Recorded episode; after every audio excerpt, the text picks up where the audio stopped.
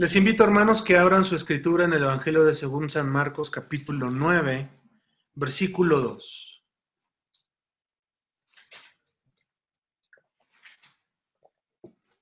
Evangelio de según San Marcos, capítulo 9, versículo 2. Este es uno de los eventos más significativos en cuanto a que los hombres Ah, en cuanto a que el círculo íntimo de Jesús, a eso me refiero, en cuanto a que unos hombres, en este, en este caso son tres, considerado el, círculo íntimo eh, de Jesús, ¿verdad? Eh, eh, es Pedro, Jacobo y Juan, pudieron ver con sus propios ojos la gloria de Dios pudieron ser eh, testigos y fueron testigos de un evento, hermanos, que, que, es muy importante en la vida pública y en el ministerio de nuestro Señor Jesucristo. Seis días después Jesús tomó a Pedro, a Jacobo y a Juan y los llevó aparte solos a un monte alto y se transfiguró delante de ellos. Esta transfiguración, como lo menciona el evangelista eh, Juan Marcos, que es el escritor de este libro, eh, la transfiguración. Algo muy significativo que pasó en la transfiguración, hermanos, fue que el aspecto de Jesús cambió. El aspecto del maestro cambió, ¿sí? Y no solamente cambió eh, eh, eh, Jesús como tal, sino también cambiaron sus vestidos, como lo vamos a ver más adelante, pero también cambió el entorno, ¿sí? Y, como eh, algunos,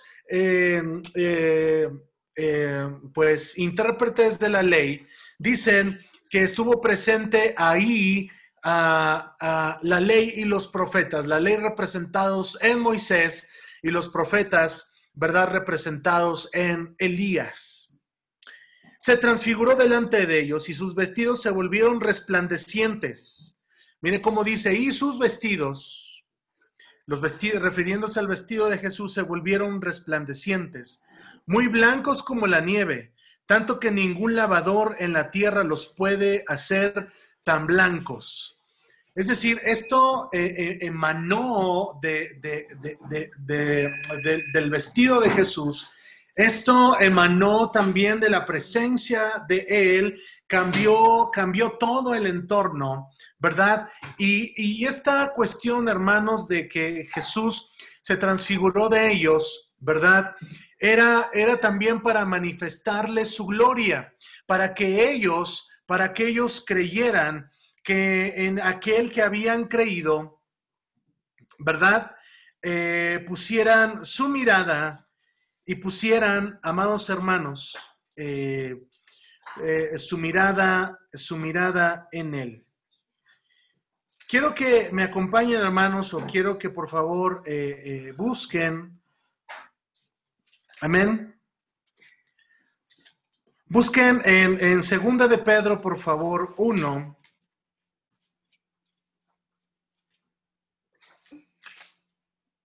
Lo puede leer mi hermano Jorge Ruiz, por favor, hermano. Primera, perdón, segunda de Pedro 1.16. Segunda de Pedro 1.16. Al 18.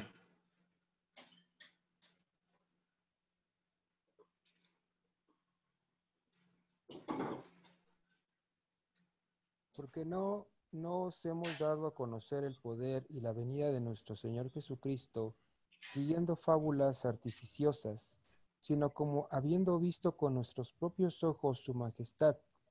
Pues cuando Él recibió de, Dios Padre honra y gloria, le fue enviada desde la magnífica gloria una voz que decía, Este es mi Hijo amado, en el cual tengo complacencia. Y nosotros oímos esta voz enviada del cielo, cuando estábamos con Él en el Monte Santo. Y cuando estábamos con Él, gracias hermano. Dice, y cuando estábamos con Él en el Monte Santo. Esta escritura que acaba de leer mi hermano, ¿verdad? La mayoría de nosotros sabe y conoce que le escribió Pedro. Le escribió Pedro. Amén, el apóstol Pedro. Este mismo hombre que estuvo eh, presente, como ya lo vimos en Marcos 9.2, tomó Jesús a Pedro, a Jacobo y a Juan. De tal manera que aquí eh, conocemos esto como una evidencia interna. La misma escritura y el mismo Pedro está dando, ¿verdad? A entender, no dando a entender, sino está dando testimonio de que él estuvo en ese lugar y que escuchó esa voz, como más adelante lo vamos a ver. Y les apareció Elías con Moisés que hablaban con Jesús. Entonces Pedro dijo a Jesús, Maestro, bueno es para nosotros que estamos aquí. Y hagamos tres enramadas, una para ti, otra para Moisés y otra para Elías porque no sabía lo que hablaba, pues estaban espantados. Siete. Entonces vino una nube que les hizo sombra, y desde, y desde la nube una voz que decía, este es mi Hijo amado, a él oíd. Amén. Entonces aquí, eh, comparando con la escritura de Segunda de Pedro 1, ¿verdad? Que leyó nuestro hermano. Aquí eh, el mismo apóstol, ahora ya apóstol, está dando testimonio de que él estuvo allí, de que escuchó esa voz, ¿verdad? Y, esa voz dice ahí, este es mi hijo amado, en cual tengo complacencia, a él, a él escuchen, a él atiendan, ¿verdad? Esto, mis amados hermanos, es, es muy importante y es una de las evidencias bíblicas, esto es una de las evidencias, ¿verdad? Y la primera ley, si ustedes recuerdan, hermanos, es que la escritura se interpreta a sí misma. Amén. La escritura se interpreta a sí misma de tal manera que teniendo estas citas podemos entender ah, ahora por lo que escribe el apóstol Pedro el cambio, la transformación, el cambio que Jesús hizo en su vida, en su corazón. El cambio que Jesús ha hecho en cada uno de nosotros, ahora podemos dar eh, testimonio, podemos dar testimonio de la verdad. Cada uno de nosotros, amados hermanos, hemos sido participantes de la gloria de Dios. Cada uno de nosotros hemos visto la gloria de Dios. Cada uno de nosotros hemos sido sanados por su gloria. Cada uno de nosotros hemos visto que Dios está con nosotros, que Dios va delante de nosotros, abriéndonos camino, abriendo puertas donde no las hay. Es la presencia de Dios en la vida de aquel que le cree a Dios, en la vida de aquel que cree a Dios. Esta transfiguración que Jesús hizo delante de su círculo íntimo, ¿verdad? dice, eh, eh, vamos a leer el versículo 8. Y luego cuando miraron, no vieron más a nadie consigo, sino a Jesús solo.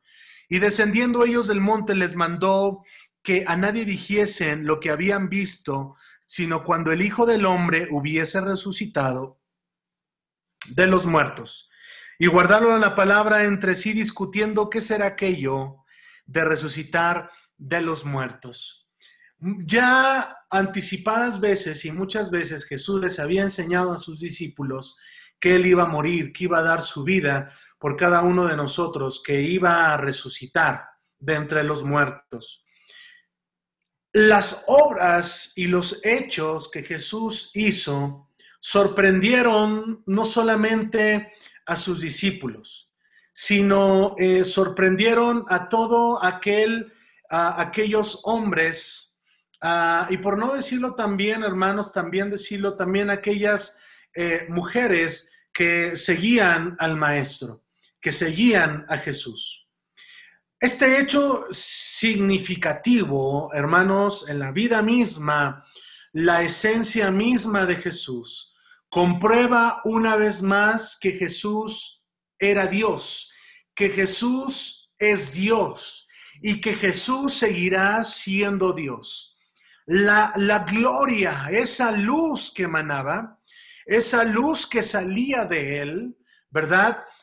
Eh, podemos ver que era, eh, eh, sin lugar a dudas, e, esa misma gloria que tiene y que tenía y que tiene junto al Padre. Amén. Aleluya.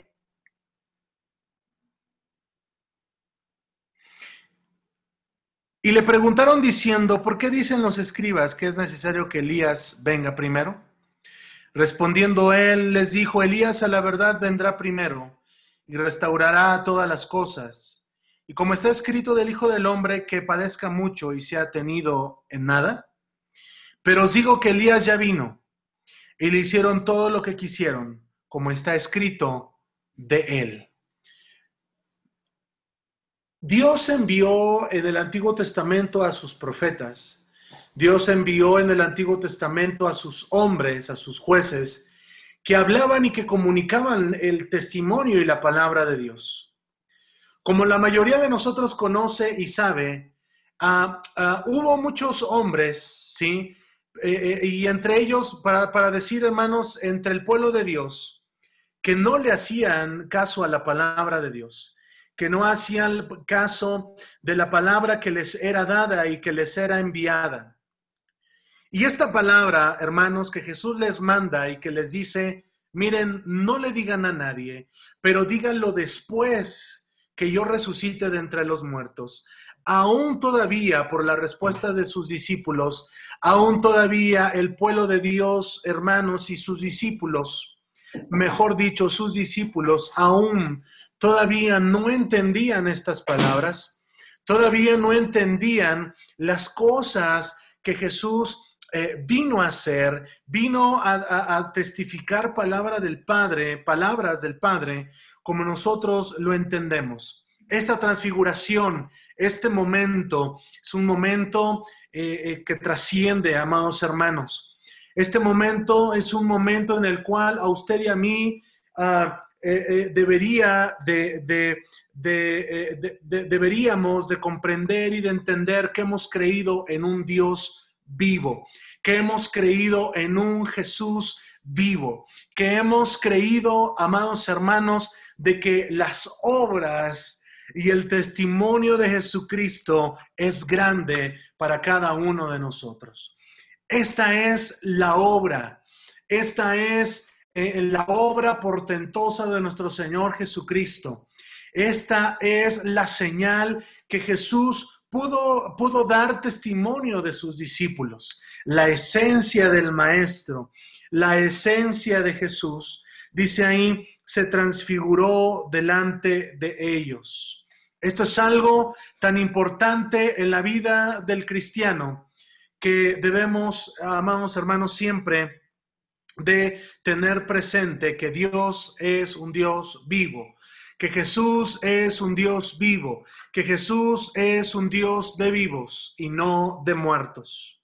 Amén. El versículo 14 eh, narra acerca de un hecho eh, que la mayoría de todos, la mayoría de todos conocemos, la mayoría conocemos y entendemos. Pero quiero leerlo, amados hermanos, desde el versículo 17 y 18. Y respondiendo uno de la multitud dijo, Maestro, traje, a ti mi hijo, que tiene un espíritu mudo, el cual donde quiera que lo toma le sacude y echa espumarajos, y cruje los dientes, y se va secando. Y dije a tus discípulos que lo echasen fuera, y no pudieron.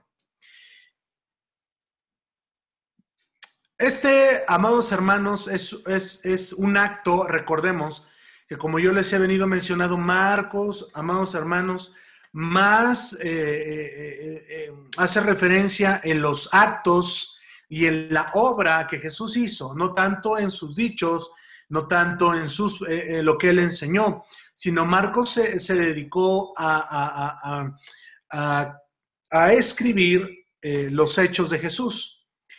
Y aquí, amados hermanos, hablaba de un hombre, ¿verdad? Que trajo eh, a su hijo a los discípulos porque tenía, dice ahí, un espíritu mudo. ¿Sí? Y dice la escritura, lo traje a tus discípulos para que lo echasen fuera.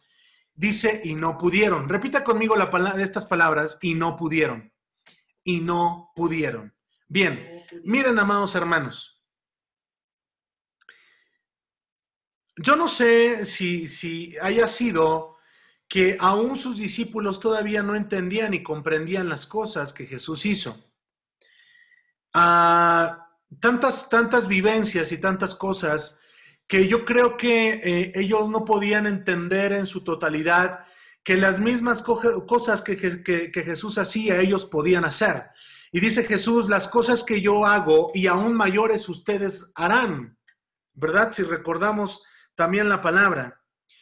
Y, fíjense, eh, vamos ahí al versículo 19, donde miren qué dice Jesús. Y respondiendo él les dice, oh generación, ¿cómo les dice? Incrédulos. Entendemos esta palabra, aquellos como incredulidad, eh, haciendo referencia a que ellos no creen o no habían creído o no creían, ¿verdad? Podían de alguna manera creer en que Jesús hacía milagros porque él los había hecho y porque ellos lo veían, ¿verdad? pero ellos no creían que ellos mismos podían hacerlo. No sé si me explico. Podían creer que Jesús lo podía hacer, porque como ah, eh, lo vimos eh, la semana pasada, que Pedro dijo, Señor, tú eres el Cristo, el Hijo del Dios viviente, ¿verdad? Y, podemos ver esta, esta situación y yo creo que ellos podían creer que Jesús lo podía hacer porque Jesús era el Hijo de Dios y el enviado de Dios. Pero creo sin temor a equivocarme que ellos no creían, ¿verdad? Que ellos mismos podían hacer estas cosas. Por lo tanto, Jesús les dice, oh generación incrédula, les dice incrédulos, ¿por qué no han creído? ¿Verdad? Que no habían creído, ¿sí? Y se lo trajeron y cuando el Espíritu vio a Jesús, Sacudido con violencia el muchacho, quien cayendo en tierra se revolcaba, echando espumarajos. Jesús preguntó al padre, ¿cuánto tiempo hace que le sucede esto? Y él dijo, desde niño. Y muchas veces le echan el fuego y en el agua para matarle, pero si puedes hacer algo, pero si puedes hacer algo, ojalá subraye eso, pero si puedes hacer algo, ten misericordia de nosotros y ayúdanos. Otra cosa interesante, en esta situación, no solamente sufría el muchacho, sino sufría toda su familia. Sufría toda su familia. Cuando algún, algún eh, integrante de la, familia tiene alguna situación, tiene alguna enfermedad, tiene alguna discapacidad, no solamente sufre él, sino también toda la familia cercana. Y, aquí no, no fue el caso. Y miren, hermanos, las palabras sabias del, Señor Padre de familia, ¿sí? Dice, pero si puedes hacer algo, pero si tú puedes hacer algo a favor de nosotros, número uno, número uno, ten misericordia de nosotros. Mira, hermano, aquí no está diciendo ten misericordia de mi hijo o ten misericordia de mí si no está hablando en plural, está diciendo, Señor, ten misericordia de nosotros, haciendo referencia al muchacho y al papá. En esta porción que estamos leyendo, obviamente, ¿sí? Ten misericordia de nosotros, porque así como veo a mi hijo sufrir, también yo sufro por mi hijo. Ten misericordia de nosotros, dice la, dijo el Padre, ¿verdad? Y número dos, dice, y ayúdanos. Puedes hacer algo, número uno, ten misericordia de nosotros, número dos, y ayúdanos. Está pidiendo ayuda. Alguna vez, hermanos, yo no sé cuántos eh, de nosotros alguna vez en particular, en un asunto particular, hemos pedido ayuda, ¿verdad? Ahora, ¿cuántos de nosotros le hemos pedido ayuda a Dios? ¿Cuántos de nosotros le hemos pedido auxilio a Dios? ¿Cuántas veces nos hemos acercado a Dios y le podemos decir, Señor, ten misericordia de nosotros y ayúdanos? Ayúdanos, Señor Jesús. Lo más significativo de esta plática entre el padre del muchacho endemoniado y Jesús fue en el versículo 23. Jesús le dijo, si puedes creer, al que cree, todo, todo le es posible al que cree, al que cree. Miren hermanos, una cosa muy interesante. Jesús le dice a sus discípulos, generación incrédula, incrédulos, no creen, no creen, ya han visto tantas cosas, ya han visto tantas maravillas y aún todavía no creen. Todavía viendo, no creen. Y aquí eh, eh, eh, el papá del muchacho, ¿verdad? Le, le, está diciendo, si puedes hacer algo. En segundo lugar, le dice, ten misericordia de nosotros y ayúdanos. Aquí hay una cosa muy diferente, hermanos, entre los discípulos y el padre del muchacho. Los discípulos ya habían visto muchas señales. Los discípulos ya habían visto muchos milagros. El padre del muchacho no. Los discípulos seguían a Jesús día y noche. Si Jesús iba para allá, ahí iban los discípulos. Ahí en el mismo lugar donde eh, eh, dormía Jesús, ahí también estaban los discípulos. Es decir, y el padre de familia, el padre de este muchacho, no. La Biblia no nos dice si el padre eh, sabía de Jesús o no. Pero pienso, pienso que no, hermanos, porque en la manera en que el padre habla con Jesús, le dice, pero si puedes hacer algo. Así le dijo el padre del muchacho a Jesús, pero si puedes hacer algo. Porque yo pienso que no, hermanos, porque si el padre de familia ya habría o ya habiendo escuchado la fama de Jesús y los milagros, las señales y los hechos que Jesús hacía, obviamente el padre de familia, ¿verdad? Sabía que Jesús podía hacer algo. Sin lugar a dudas, el padre de familia sabía por lo que él había oído, ¿verdad? O de lo oído, oído de la fama de Jesús, pues el Padre pudo haberle dicho, Señor, yo sé que tú puedes hacer algo, hazlo, ten misericordia de nosotros y ayúdanos. Pero aquí la respuesta del Padre, ¿verdad? Fue, pero si puedes hacer algo. Esa es el, eh, eh, eh, distintivo del Padre versus versus los discípulos. Los discípulos sabían que Jesús lo podía hacer, ¿verdad? Pero aquí algo muy significativo, hermanos, también debemos de notarlo. Es que el padre de familia, el padre de familia no trajo a su hijo a Jesús, sino primero se los trajo a sus discípulos. Y como ellos no pudieron hacer hecho, no pudieron hacer, hacer eso, ¿verdad? Eh, viene Jesús y les dice generación incrédula, ¿verdad?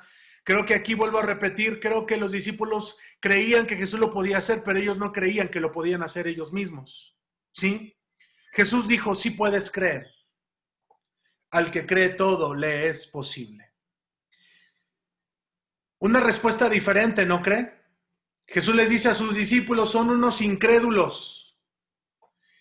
Y al Padre le dice, sí puedes creer, porque al que cree todo le es posible. Amén. Versículo, eh, eh, eh, miren lo que dice el, el 24. E inmediatamente el padre del muchacho clamó y dijo, creo, ayuda mi incredulidad. Oh hermanos, yo creo que en esta respuesta de, de, de, de este padre, pues va implícito, hermanos, creo, creo.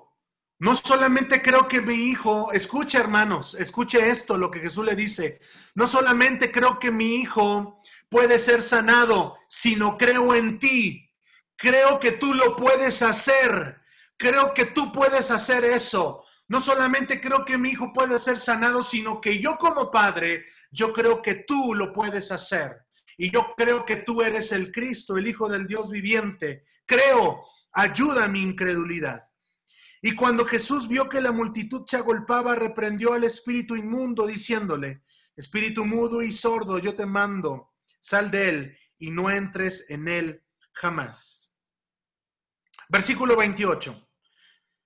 Después de, sucedido este, este hecho, este milagro, esta sanidad, ¿verdad? Eh, eh, eh, en este muchacho, el versículo 28 dice, cuando él entró en casa, Jesús, sus discípulos le preguntaron aparte, Miren, los, los discípulos no querían quedar mal, hermanos, con donde se estaban hospedando. Y le, y y le hace la pregunta a Jesús. La misma pregunta que quizás algunas veces nos hemos hecho. No hablando sobre este tópico, sobre este tema, sino hablando en muchos, en muchos sentidos. ¿Por qué nosotros no pudimos echarle fuera? ¿Por qué no pudieron? Por, dicen, ¿por qué nosotros no pudimos, Jesús? ¿Por qué no pudimos? Y les dijo, este género con nada puede salir, sino con oración y ayuno. Si, de, eh, es de, si desde el versículo eh, 17 y 18 nos dice que los discípulos no lo pudieron hacer, y en el versículo 19 Jesús les dice, ustedes son unos incrédulos, no creen. ¿Sí? Les invito por favor que vayamos a Mateo, Mateo 17, 19. Mateo 17, 19. Dice, viendo entonces los discípulos a Jesús aparte, dijeron, ¿por qué nosotros no pudimos echarlo fuera? Mire la respuesta de Jesús. Jesús les dijo, por vuestra poca fe. Amén. Cuando en Mateo, hermanos, no nos dan la respuesta, ¿sí? Eh, o no, no, no, no está dando la respuesta como tal, en Mateo sí. Mateo está diciendo, los, los discípulos preguntan, ¿por qué nosotros no pudimos? Jesús les dice, en el 20, por vuestra poca fe, porque de cierto os digo que si tuvieses fe como un grano de mostaza, diréis a este monte, pásate de aquí para allá, y se pasará, y nada os será imposible. Pero este género no sale sino con oración y ayuno. Cuando se habla, cuando habla del género, hermanos, del género, ¿sí? Eh, hablando en la etimología de, uh, eh, de tal como la angiología y la demonología, que es parte del estudio de la, de la teología sistemática, ¿sí? Eh, también se traduce eh, como, como, como un género, ¿verdad? Que, que, está allí, que está presente allí. Pero también, hermanos, ¿saben a qué Jesús está refiriendo? A su incredulidad, a su poca fe. De tal manera que Jesús aquí nos está hablando acerca de dos disciplinas espirituales. Las dos disciplinas espirituales que Jesús nos está dando aquí, hermanos, son importantes para aquellos que están, para aquellos que están uh, uh, eh, apuntando o haciendo anotaciones. Estas dos disciplinas espirituales, en primer lugar, sirven para la persona en sí. Para que esta persona, hermanos, sea, si esta persona es, es incrédula, a través de la oración, a través del fortalecimiento de estas dos disciplinas espirituales de la oración y del ayuno, sea fortalecida nuestra fe, como lo leímos en Mateo, cuando Jesús les dice, por vuestra poca fe. Y Jesús continúa disertando diciendo, si ustedes tuvieran, si ustedes tuvieran fe, le dirían a este monte, pásate de aquí para allá y se pasará. Se está refiriendo, hermanos, a, la incredulidad en primer lugar de la persona se está refiriendo y Jesús se refirió a la incredulidad de sus discípulos. Aquellos no creyeran, aquellos no creían, como, como, como lo dice ahí en el versículo 19, oh generación incrédula. A través del ayuno, a través de la oración, estas dos, disciplinas espirituales no son otra cosa que tener comunión con Dios. Y cuando usted y yo tenemos comunión con Dios, podemos ser fortalecidos en nuestro ser, ser fortalecidos en nuestra, eh, eh, en nuestra forma de creer en Dios. Es fortalecida nuestra fe, es fortalecida nuestra vida misma, es fortalecido nuestro espíritu, es fortalecida nuestra alma, de tal manera que podemos decir, Señor, yo creo en ti, de tal manera que a pesar de las diferentes circunstancias que pasemos, por medio de nuestra relación con Dios, por medio de, de, de, tener esa intimidad con Dios, nuestra fe nuestra fe en Él va creciendo, nuestra fe en Él, hermanos, se sustenta día tras día en nuestra vida, en nuestro corazón. Amados hermanos, ¿por qué nosotros no pudimos echarle fuera? Es una pregunta, creo, tan, tan, tan importante. Eh, creo que es una, una pregunta válida, una pregunta válida, hermanos, que sin lugar a dudas yo creo que a través de esta pregunta eh, eh, los discípulos pudieron tener un crecimiento. Los discípulos pudieron tener un, pleno conocimiento y, y, entender a través de este error. Se dice, y hay un dicho por ahí, que aprendemos de los errores, que aprendemos de, las vivencias que, tenemos. Eh, se dice también que eh, lo que somos ahora, eh, pues fue producto de muchas decisiones que tomamos, ¿verdad? Lo que somos ahora, eh, los pensamientos que tenemos ahora hacia el presente y hacia el futuro es producto, no es otra cosa sino de, em, pues de nuestra toma de decisiones, ¿verdad? De nuestras vivencias. Y, aquí, hermanos, es donde se, se, se acusa ¿verdad? A, los discípulos. Y a veces nosotros con, el dedo acusador señalamos a los discípulos, sí, ya ven por su incredulidad, sí, ya ven porque no le, no le quisieron creer a Jesús. Yo creo que más que eso, hermanos, yo creo que eso en primer lugar les trajo una experiencia y una vivencia a esos hombres.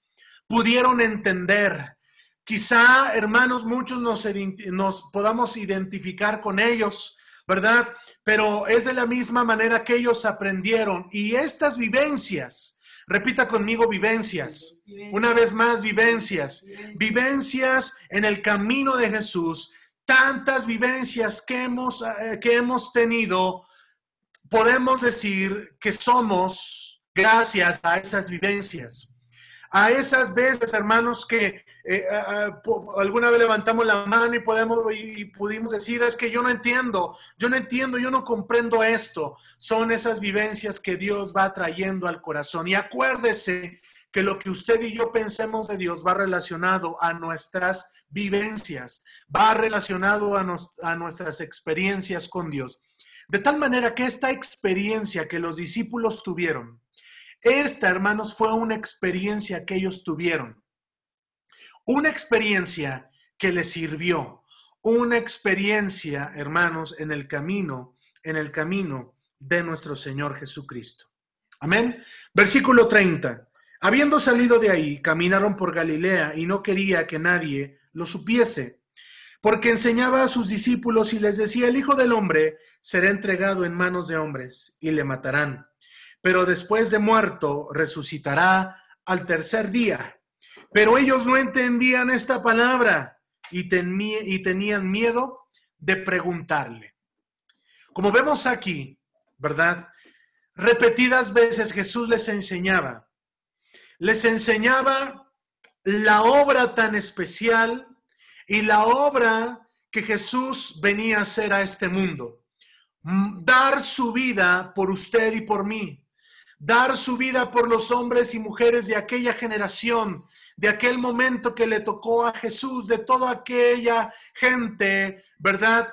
Eh, eh, y ahora que nosotros tenemos la revelación completa, entendemos esta, esta palabra, que Jesús iba a ser muerto en manos de hombres, iba a ser muerto y le iban a matar, pero después de tres días iba a volver a la vida. Este hecho, hermanos, este hecho tan importante y este hecho tan significativo es, hermanos, no es otra cosa que es el centro del Evangelio. El centro del Evangelio, hermanos, ya les he participado en algunas veces. Es tres. Perdón de pecados, salvación y vida eterna. ¿Sí? Porque algunos nos preguntamos, bueno, es que ¿por qué Jesús vino a morir? No tenía necesidad de sufrir. Y como lo vimos la vez pasada, nos parecemos a veces a Pedro, a algunas personas, no entendiendo, ¿verdad? Pues dicen como, como Pedro, no, a Jesús nunca le suceda esto, A Jesús nunca le, nunca le, le suceda esto, ¿verdad? Pero el hecho tan significativo que hoy podemos entender es el Evangelio.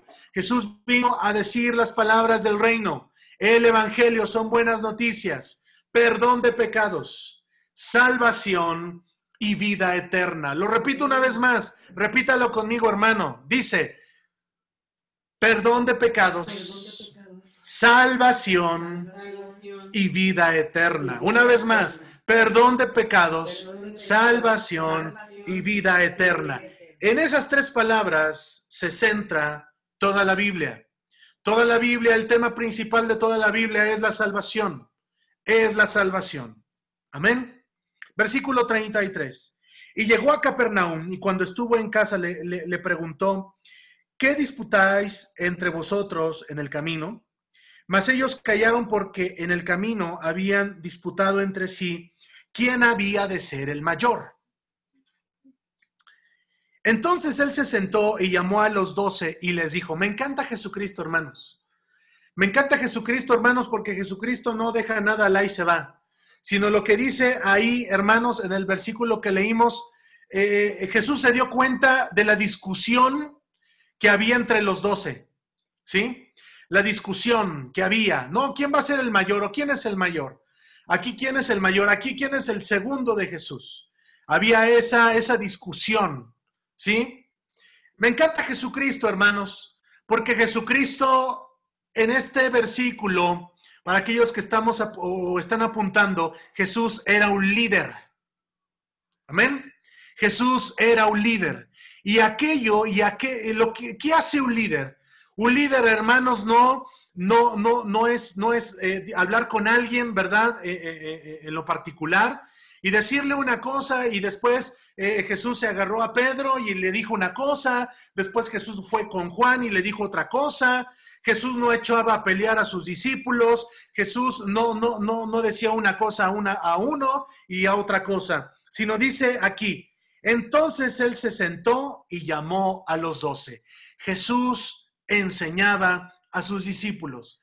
Jesús no dejaba nada al aire, hermanos. Jesús enseñaba a sus discípulos y esto es algo de un líder, ¿verdad? Esto es algo de un líder, que no, no transgiversar las palabras, que no haya malos entendidos, ¿verdad? Siempre considerar también el, el, el liderazgo de los demás, siempre considerar a las demás personas. Aquí Jesús consideró a sus discípulos, amados hermanos. No por él ser el Hijo de Dios, pues dijo, yo lo voy a hacer todo y a, ver si ellos se entienden. No, hermanos, dice, los llamó, los llamó a los doce y habló con ellos. Y mire cómo dice, si alguno quiere ser el primero, como ustedes lo están discutiendo, si alguno quiere ser el primero, ¿sí?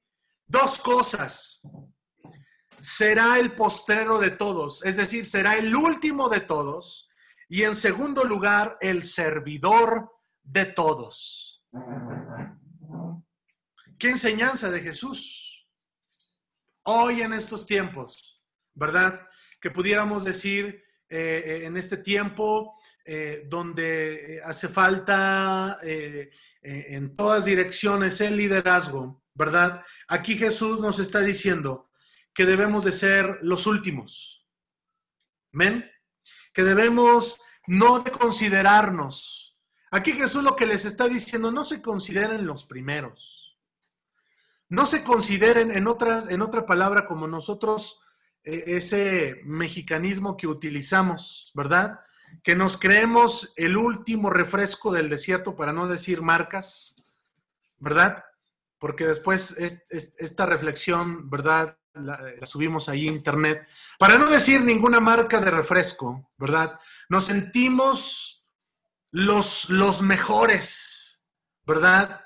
Nos sentimos, eh, eh, eh, es que yo lo hice, es que nadie lo hace como yo, es que, no, hermanos, no, no, no. Aquí Jesús les está diciendo, ¿verdad?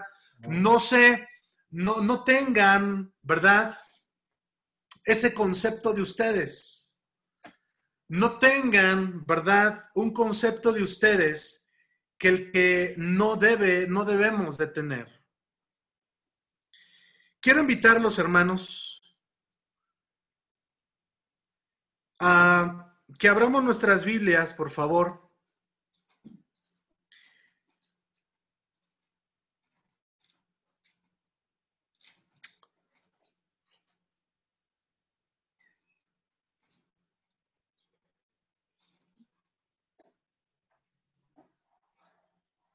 Romanos 12:3.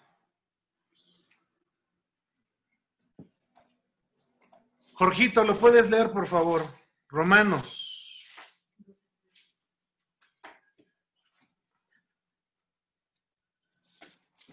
Doce tres. Amén. Digo pues por la gracia que me es dada a cada cual que está entre vosotros, que no tenga más alto concepto de sí el que debe tener, sino que piense de sí con cordura, conforme a la medida de fe que Dios repartió a cada uno. Gracias, Jorgito. Dios te bendiga. Gracias. Dice aquí, hermanos, la palabra de Dios. Digo pues por la gracia que me es dada a cada cual que está entre vosotros, es decir, a cada cual que está entre nosotros, sea líder, sea pastor, sea, sea eh, lo que sea, ¿verdad? Dice que no tenga más alto concepto de sí que el que debe de tener. ¿Sí? Aquí Jesucristo, hermanos, regresando a Marco, les está diciendo, miren, miren muchachos, miren discípulos, ¿sí? Si alguno de ustedes quiere ser el mayor, ¿verdad? Debe de pensar de sí con cordura, porque más adelante ahí en el mismo versículo dice ah, que no tenga más alto concepto de sí que el que debe de tener, sino que piense de sí con cordura. Piense de sí con cordura, conforme a la medida de fe que Dios repartió a cada, a cada uno. Jesús le está diciendo, el que quiera ser el mayor tiene que servir. Día conmigo servir. Servir. Servir. Servir.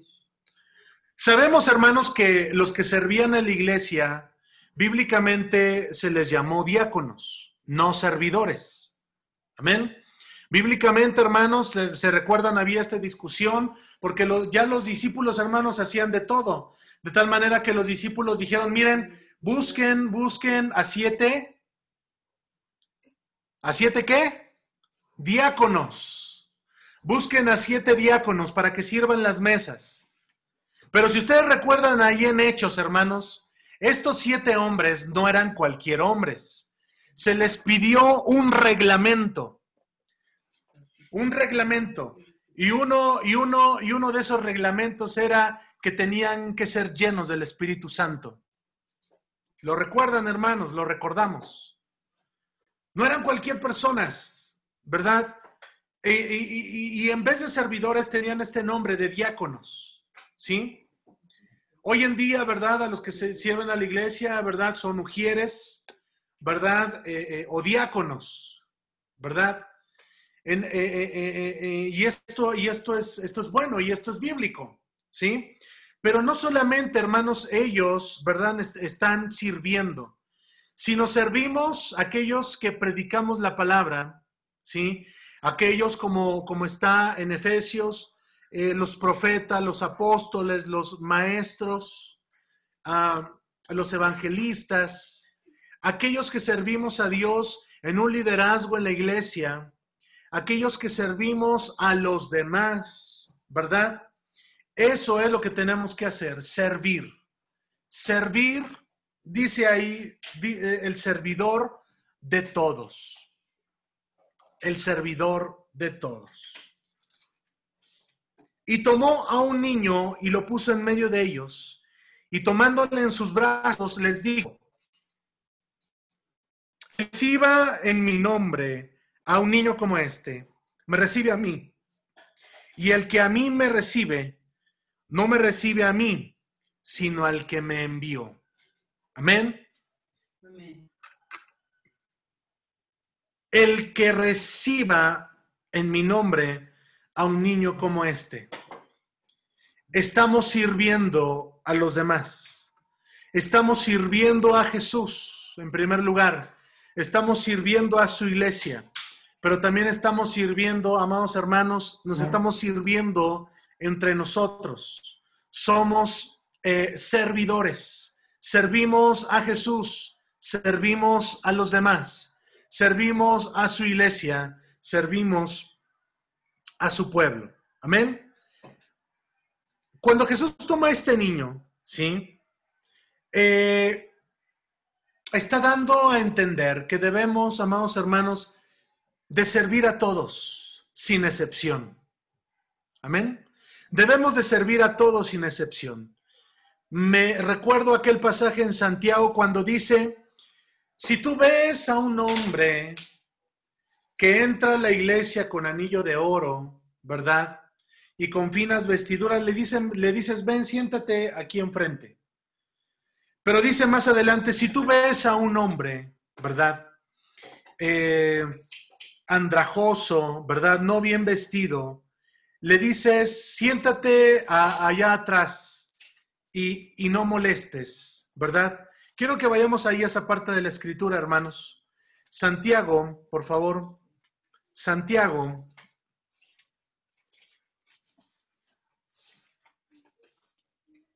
Capítulo 2.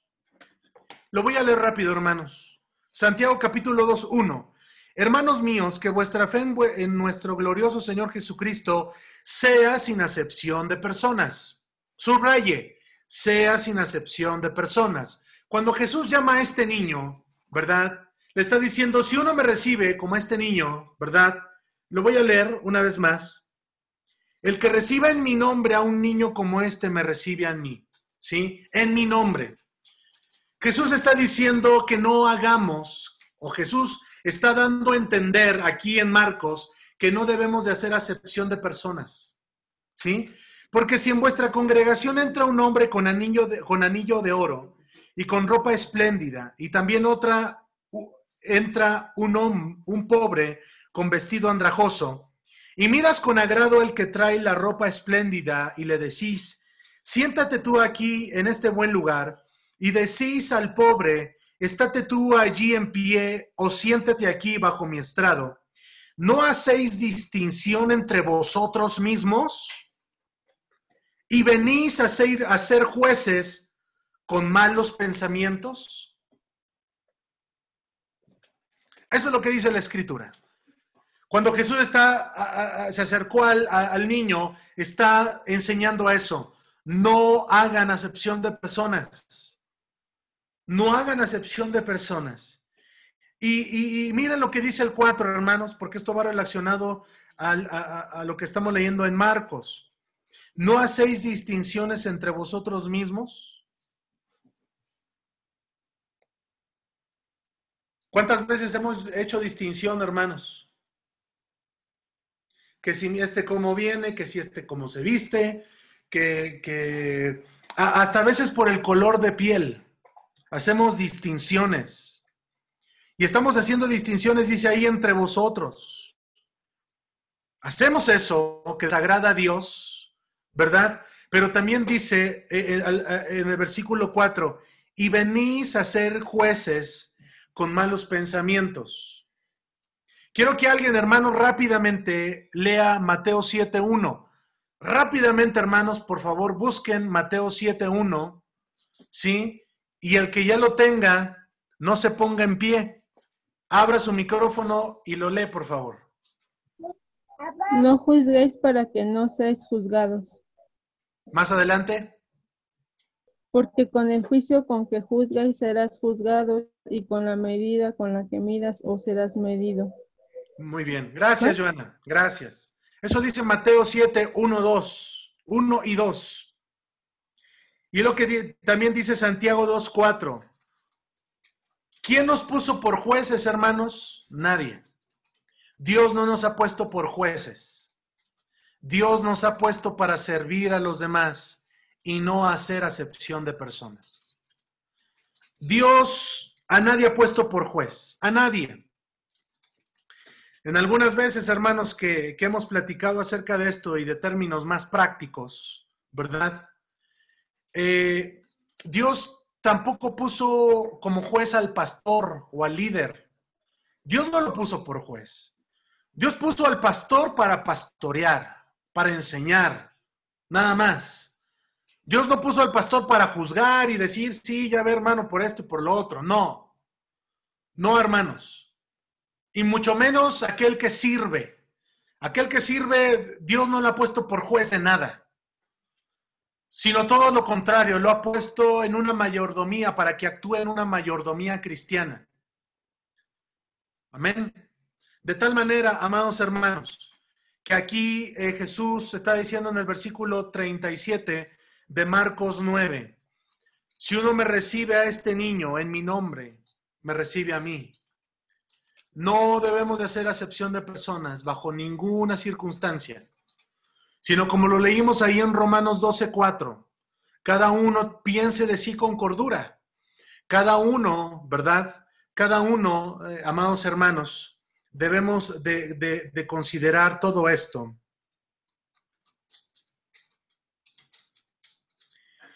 Y quiero por último, también relacionado a esto, quiero a quién, eh, eh, Mana Lilia, por favor, primera de Pedro 4.10. Primera de Pedro 4.10. Primera de Pedro 4.10. Mira que, que, cómo dice, hermanos, eh, aquí la escritura. Ah, estamos hablando de lo mismo. Primera de, primera de Pedro 4.10.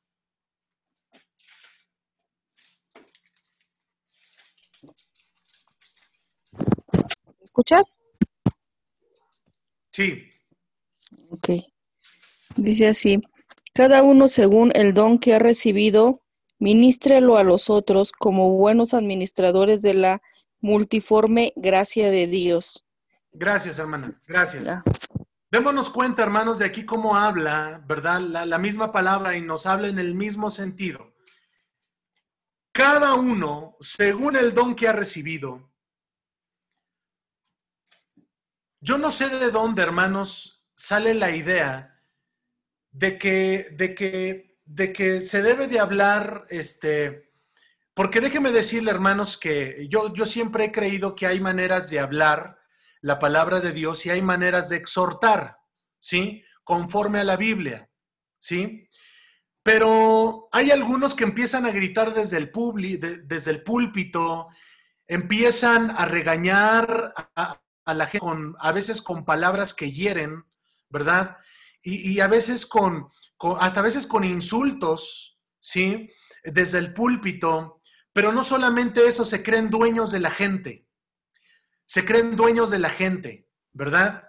Cuando Dios, ¿verdad? No nos puso para eso. El púlpito y ese lugar tan especial está para hablar la palabra de Dios. Sí, hermanos, sí, entiéndase y no, se, no, no, no nos confundamos. Eh, se está ahí, hermanos, para hablar la palabra. Y usted, hermano, recuerda esa palabra que Jesús, aquel que le recibe como hijo, hermanos, Dios, Dios, Dios habla a veces fuerte, hermanos. Dios le da, ¿sí? Eh, porque Dios quiere que, que, que, que, se corrija tal situación. También Dios, hermanos, habla fuerte en su palabra, sí. Pero una cosa es que nosotros eh, hablemos palabra de Dios y otras veces es que las personas quieran tener un dominio sobre las personas. ¿Por qué digo todo esto? Porque dice, cada uno, según el don que ha recibido, ¿sí? Ministrelo a quienes, a los otros, ministrelo a los demás, como buenos administradores. Me, me, encanta la siguiente palabra, hermanos, me gusta. Como buenos administradores de la multiforme, repita conmigo, multiforme, multiforme gracia de Dios. En otras palabras, que no tengamos un concepto de las personas, que no hagamos juicio, ¿verdad? Porque la multiforme gracia de Dios incluye a, a, nosotros los mexicanos, a, los brasileños, a los japoneses, al alto, al, al, al más, este, el que no es tan alto de estatura, a cualquier tipo de color, hermanos de piel, la multiforme gracia de Dios. Tanto a los grandes, como, como dice el libro de Apocalipsis, a los grandes, a los pequeños, a, a- los que están en cualquier momento, en cualquier lugar, a los grandes, a los ricos, a los pobres. Dice ahí la escritura que acabamos de leer, la multiforme gracia de Dios es con cada uno de nosotros. La multiforme gracia de Dios, amados hermanos, de la misma manera, ¿verdad? Debemos de ministrar a todos aquellos porque es la gracia de Dios. La gracia de Dios es ese regalo que hemos recibido todos.